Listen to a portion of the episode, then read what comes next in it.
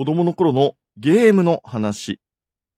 当時はファミコンとか結構レトロなゲーム機、セーブ機能ってなかったですよね。だから、ゲームの冒険を、続きを楽しみたいっていう時には、ノートにパスワードを書いておくんですが、これが子供の時だからめちゃくちゃ文字が汚くて、これは、わなのれなのねなのぬなの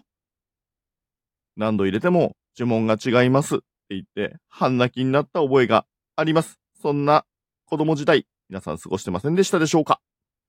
先日実家に行ったんですけれども、なんとこのパスワードノート見つけてしまいました。ページをめくると、本当に汚い。よくこれ読めたなっていう、えーひどいひらがながたくさん書いてありました。もう一枚ページをめくると、そこには、当時のゲームのキャラクターの